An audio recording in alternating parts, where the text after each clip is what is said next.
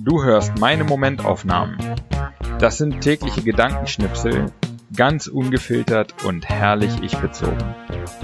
Alle Folgen zum Nachhören oder Durchlesen auf www.patrick-baumann.de.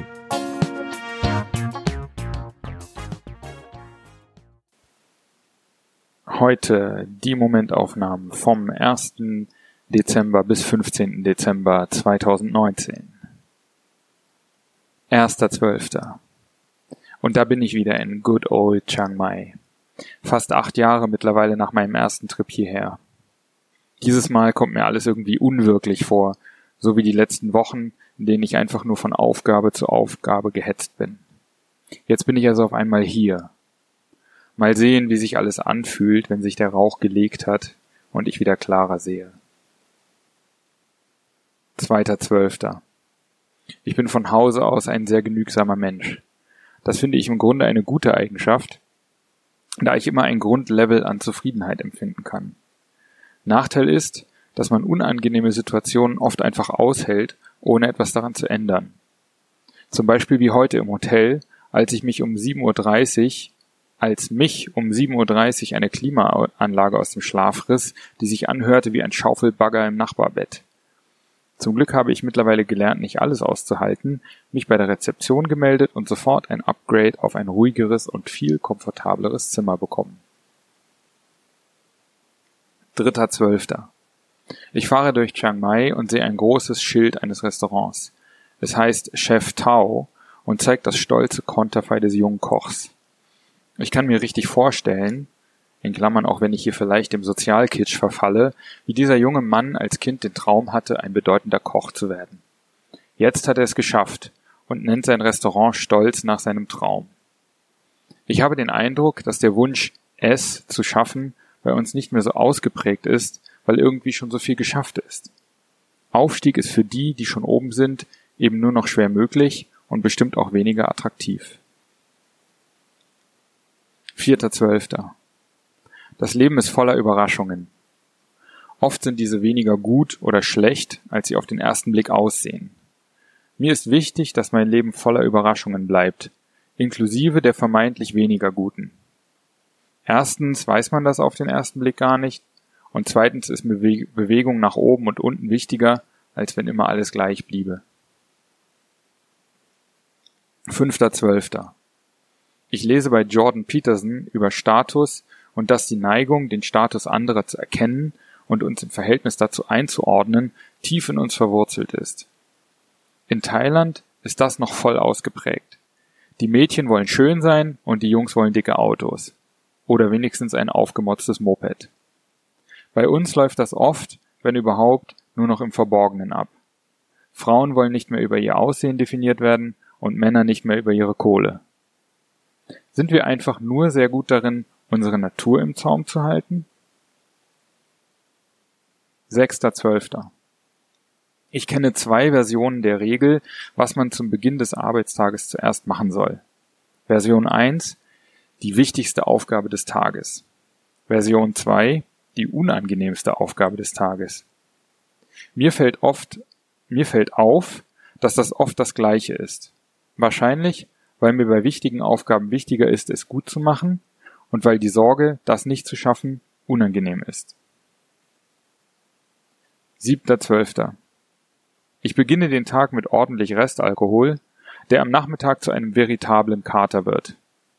Der Preis für eine wilde Sause gestern Nacht, die viel Spaß gemacht hat. Beim späten Frühstück reden wir über Alkohol, wie man damit aufhört. Wird für mich immer attraktiver. In, in Klammern interessanterweise immer nach durchzechten Nächten. 8.12. Ich neige dazu, Projekte aufzugeben, wenn ich mich mitten in der Ebene befinde, wo nicht viel passiert, wo es mühsam ist, wo Zweifel aufkommen. Bei diesem Projekt will ich mich zwingen, weiterzumachen, den Zweifeln nicht nachzugeben.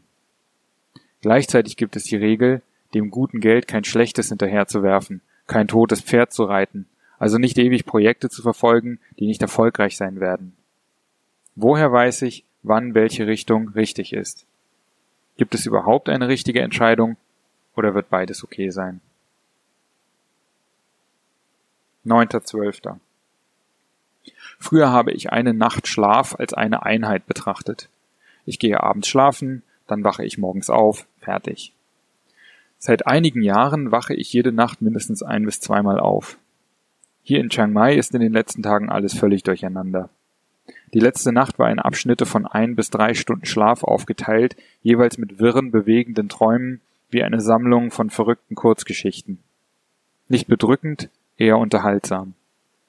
Es gibt einfach gerade viel zu verarbeiten aus den letzten Wochen, und hier scheint mein Geist endlich die Ruhe dazu zu finden. Zehnter Zwölfter. Nachts wird es in Chiang Mai empfindlich kalt. Mein Zimmer hat keine Heizung, so dass es morgens richtig frisch ist. Eigentlich mag ich es kühl, aber nach einer Stunde am Rechner stelle ich mich erst einmal ein paar Minuten auf einen schmalen Streifen Sonne auf meinem Balkon, um mich wie eine Echse wieder ein wenig aufzuwärmen. Elfter Zwölfter. Vor einer Woche habe ich mir genau überlegt, wie ich meine Arbeitstage gestalten will. Das ist das Ergebnis. 7 Uhr, aufstehen, Wim Hof Übungen, duschen. 8 Uhr, Tee machen und am Buch arbeiten. 10 Uhr, frühstücken. 11.30 Uhr ins Coworking fahren und für mein Business arbeiten. Der Nachmittag ist dann nicht genau geplant, je nachdem, ob ich Telefonate mit Deutschland habe, zum Sport gehe oder etwas anderes ansteht. Doch ich mache jeden Tag gute Fortschritte am Buch und bekomme auch sonst gut was geschafft. 12.12. In Asien Bücher schreiben ist eine gute Idee, weil ich den ganzen Vormittag Ruhe vom Tagesgeschäft habe. Das könnte ein Ritual werden. Mehrere Monate nach Asien gehen, um dort in Ruhe zu schreiben. Ich meine, Christian Kracht hätte mal gesagt, er muss in Asien sein, um zu schreiben, in Deutschland ginge das nicht. 13.12. Beim Abendessen besprechen wir, wie es ist, Momentaufnahmen zu schreiben und diese gelegentlich zu vergessen. Und prompt vergesse ich sie und schreibe dies hier zwei Tage später. 14.12. Nach mehreren Aufenthalten in Chiang Mai, über Jahre verteilt, schaffe ich es endlich nach Pai. Wir fahren die berühmten 762 Kurven und erreichen diese kleine süße Stadt, die dich einlädt, hängen zu bleiben und zu vergessen, was du sonst im Leben vorhattest. 15.12.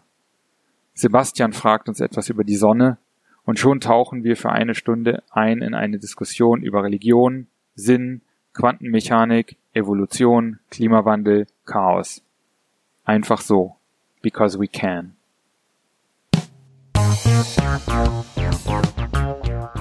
Gefallen dir meine Momentaufnahmen und willst du mehr? Dann lass mir ein Like da, abonniere meinen Kanal und auch gerne mein Newsletter auf www.patrick-baumann.de.